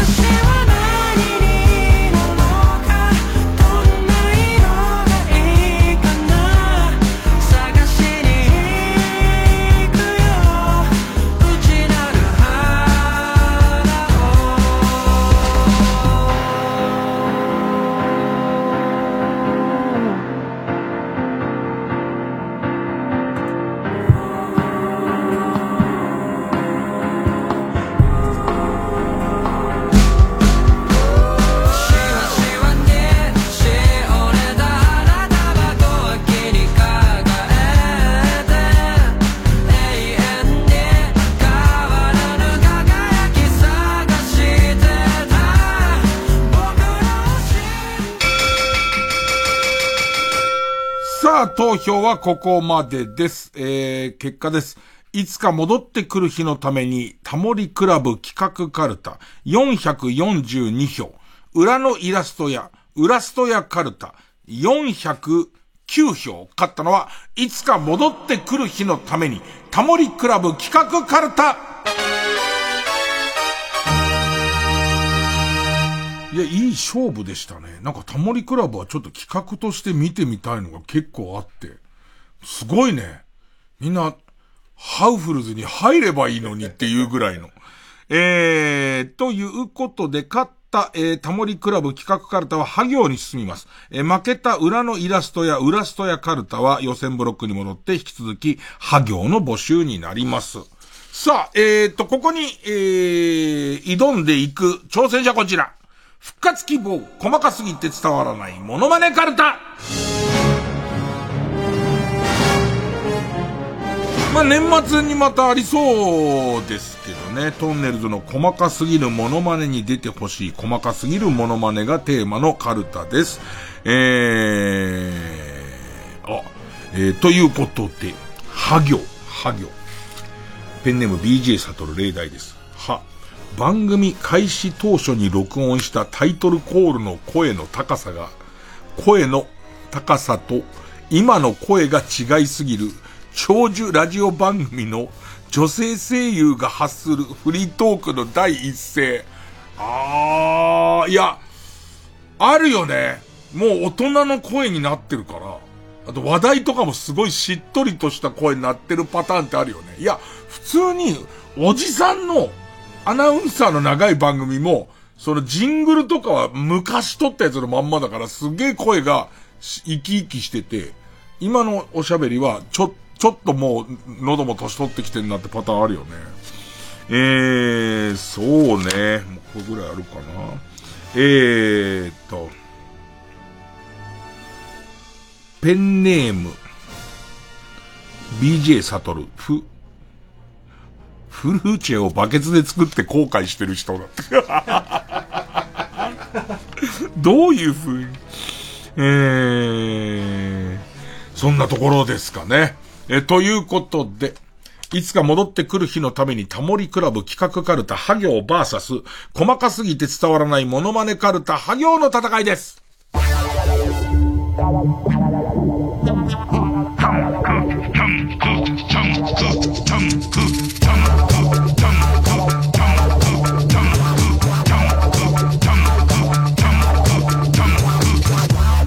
ク。ジュジュ東京ドーム公演開催決定。TBS ラジオ公演ソニー銀行プレゼンツジュジュ園スーパーライブスナックジュジュ東京ドーム店。ママがジュジュ20周年を盛大にお祝い。人よ限りの大人の歌謡祭。来年2月世界最大前代未聞のスナックが開店。昭和歌謡の名曲でママが皆様をおもてなし。スナックジュジュ東京ドーム店。開催は来年2月17日土曜日。詳しくはジュジュ公式ホームページまで。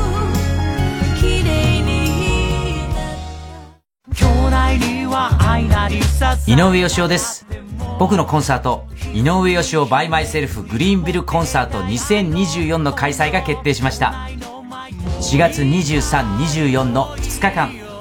場所は東京ガーデンシアターです。詳しくはイベント公式サイトをご覧ください。叶うならどうか一秒だけ。何も聞かないで隣に立って。他に何も望みはしない。これ以上は言えない。言えない。言えない。ここで11月29日発売。TBS 系ドラマ「君には届かない」の主題歌ハイファイユニコーンのニューシングル「You&I」をお聴きください。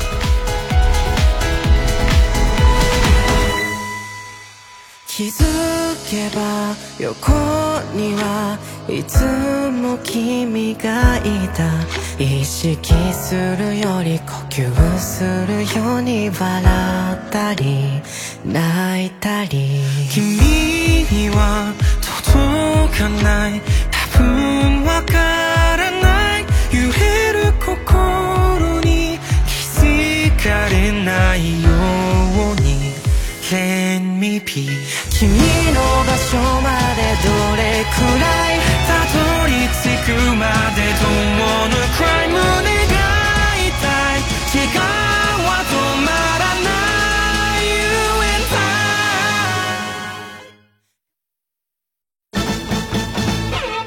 年末は博士太郎日本武道館で締めくくり。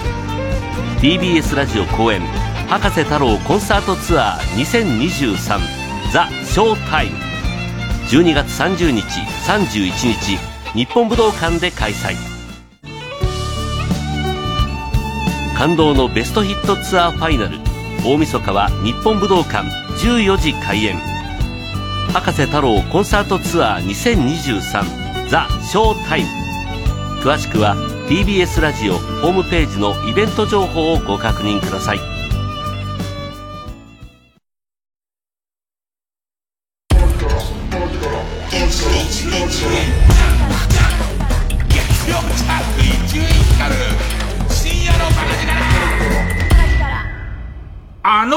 の歌がこう聞こえたらもうおしまいコーナー.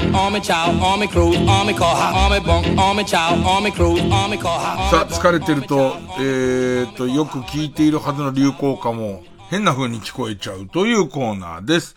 えーとですね。これ、これ本当発明だな、ペン。ペンネームピースフル。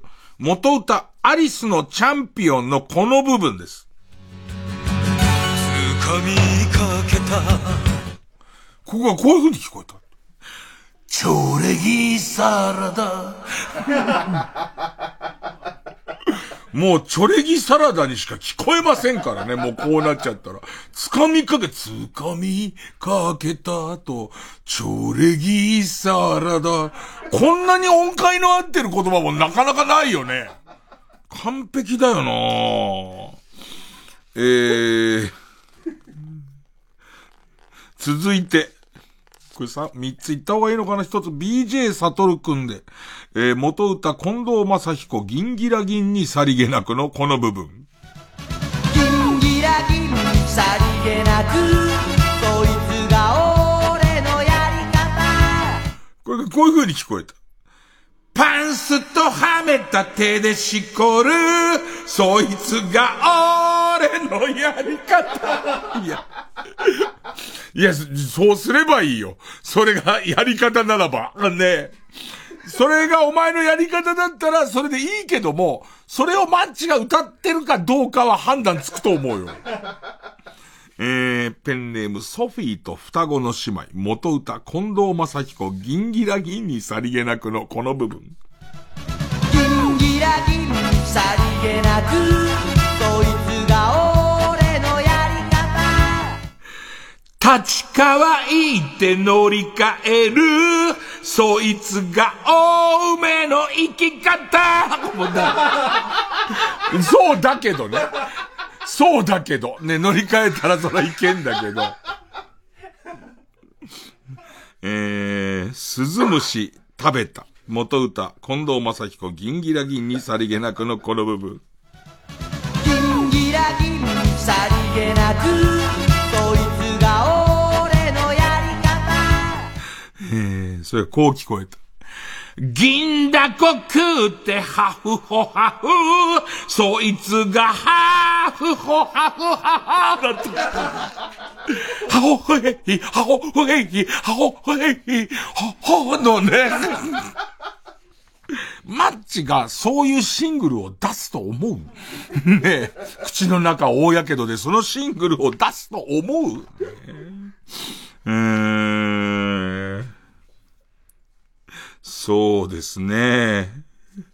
ペンネームウルトラマンキダ太郎、元歌。えー、仮面ライダー V3 の歌のこの部分。赤い赤い赤い仮面の V3 ここがこういう風に聞こえました。金髪美女のエロい絵柄のフリスビー。あるけど、なんかアメリカのやつあるけど。アメリカの革ジャンの背中に書いてあるようなやつあるけど。うーん。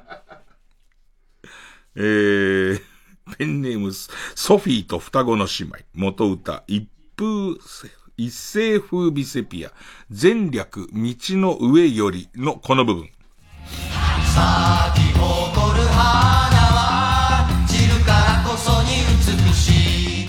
これがこういう風に聞こえました。呪いのビデオは、より目で見ても呪われる。怖かったんだろうね。怖かったんだろう。怖いけど、育児なしって思われたくないから、より目で見てんだし、面白くしたいんだろうけど、でもしっかり呪われてんだよね。なんでより目で見たら大丈夫って思ったんだろうね。えー、すげえいいなぁ一世風靡復活してくんねえかなえー、ペンネーム。うーん。ペンネーム鈴虫食べた。元歌一世風靡セピア全略道の上よりのこの部分。咲き誇る花は散るからこそに美しい。俺の父親は木村昴に似ていない。いないで言っちゃった。いないで、いないで言っちゃった。いないってなると、もう、限りなく似ていないからね、いろんな人にね。えー、えー、ペンネーム、篠田まりめっこ。おかしいんだよ。みんな同じ歌を違く聞こえちゃってんだよな。一世風靡セピア全略、道の上よりのこの部分。咲き誇る花は散るからこそに美しい酒の力でブスを抱いたら蔵みじやお大事に。お大事にね。お大事にね。ええー、うん。あとちょっとおじさんにしかわかんないかな。楽しみ方がわかんないかなっていうのこれいこうかな。ソフィーと双子の姉妹、えー、元歌、ウィンクの寂しい熱帯魚。ウィンクの寂しい熱帯魚を知らないとちょっといけないんですけどね。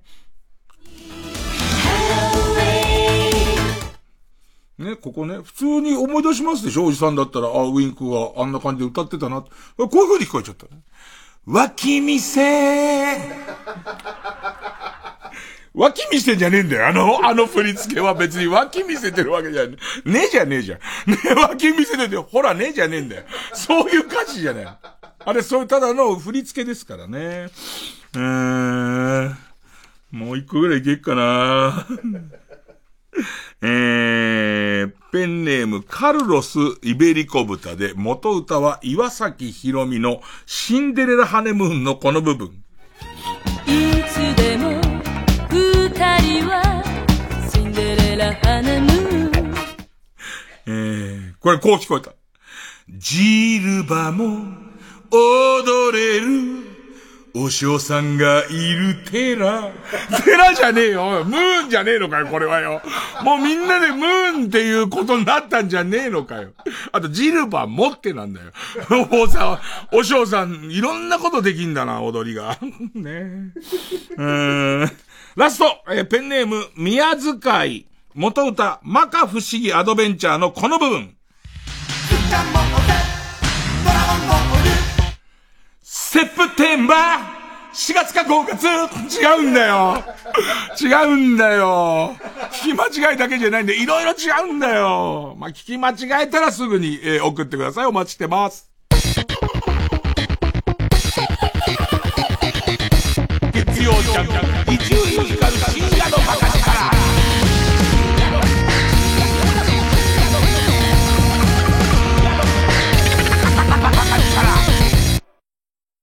命を懸けたラブストーリーが名曲とともに華やかに舞台で蘇る。TBS ラジオ公演ミュージカルボディーガード。日常を忘れさせ明日への活力になるようなエネルギッシュな本作。ストーカーに狙われる人気歌手レイチェル役を新妻聖子とメイ・ジェイのダブルキャストでレイチェルを守るボディーガードフランク役を大谷亮平が演じます2月18日から3月3日まで渋谷東急シアターオーブにて上演。詳しくは公式サイトをご覧ください。熱狂と興奮と愛に包まれたミュージカル「ボディーガード」ぜひ劇場でご覧ください。J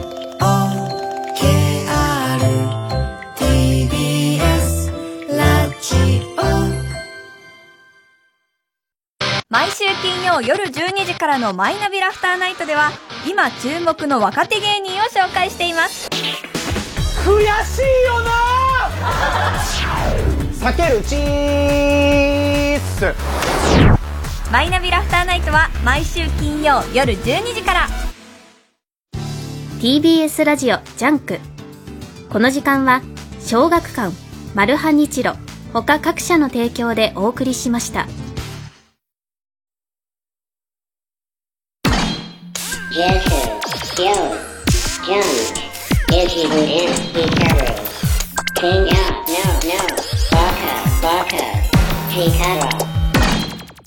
さあ、年末に向けて、ちょっとベストバイを追っていきたいと思うんですけども、えー、っと、ペンネーム、野草福蔵さんからです。もぐろ福蔵とかかってんのかな？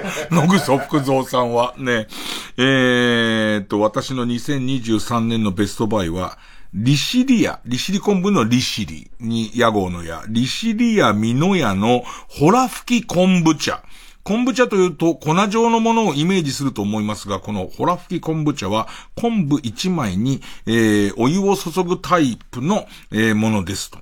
えっと、寒くなってくるこの季節にぴったりと。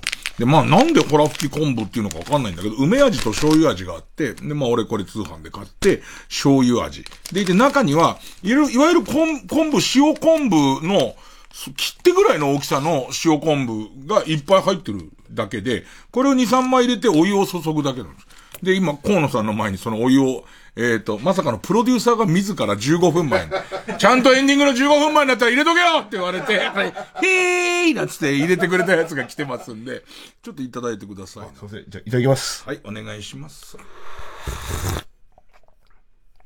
うわー俺もなったなった。家でこれ、あの、通販で買って。優しくて、でもちゃんと出汁が。いい表現だよね。深みがある。優しい味なの。めちゃめちゃ優しい味なのよ。このからの季節いいですね、これ。うまっ。優しくなれる味なの。ただなんかね、深夜放送をもうやる年じゃないなっていう。夜中の3時にバカみてえな話をしてる年じゃないんだ。これがこんなに美味しくなっちゃってんなら、昆布茶だよ。昆布茶がこんなに染みるようになったら、もう深夜放送は終わりだなって思って、これ相当危険なんだけど、本当に心の底から温まるような、だから、強いて言えば、昆布茶っていうものを俺今まであんま飲んだことがないから、昆布茶ってもののレベルがどれぐらいなのか知んないんだけど、これこう、3枚、まあ、ちょっと、本来は1枚で1杯って言うんだよ。3枚ぐらい入れて今作ってんだけど、何が嬉しいっつってもね、これ全部終わるじゃん。全部終わった後に、あの、指で、あの、そこからこそげ出して、取って、その、えっと、ふやけた昆布を舐めてる時の、なんつうのかな。うん。もう俺おじいちゃんなんだ同級生の子たちはみんなおじいちゃんになっているっていうことに気づくんだよね。だから、それこそあの、鮭弁とかの組み合わせめちゃくちゃいいよ。めちゃくちゃいいけれども、もう河野くんも若手ではなくなっちゃうですよ。もうしみじみと、あ、なんか若手とか言ってちゃダメなんだな。娘もいるしってことがどんどん分かってきちゃうんですけど、でも間違いなくこのホラ吹き昆布茶の醤油味は俺この冬のベストセラーになるような気がする。だからあんなチンキなネタを選んだ後にこれ飲んでる場合じゃないんだよね。ええ、年を取ったよ。